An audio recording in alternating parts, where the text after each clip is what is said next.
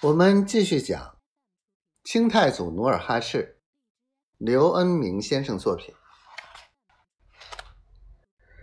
努尔哈赤见老虎叼走了自己的帽子，就毅然推开木闸门，告别了众人，跟老虎后面走去。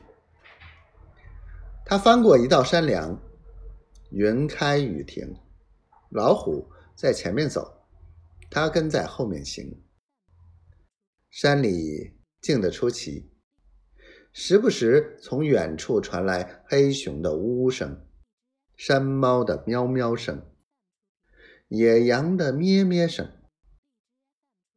他听见山脚下有一条母狼在嚎叫，另一条公狼随声应和。他又听见在南山坡。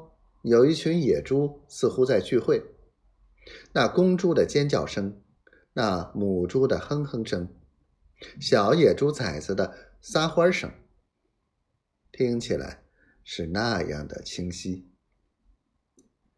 他还听见在近处的草丛里，一只狐狸放开尖细的声音在嚎叫。此刻，他从狐狸带着笑音的嚎叫里。立刻判断出嚎叫的狐狸一定是遇到了什么险情，才会发出那种特殊的叫声。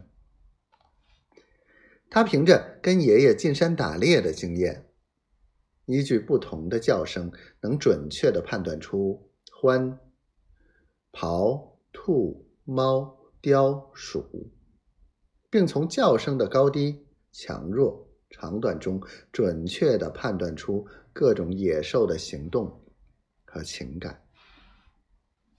听到各种野兽的吼叫，他暗自想：为什么别的野兽都可以捕猎，唯独老虎不能动？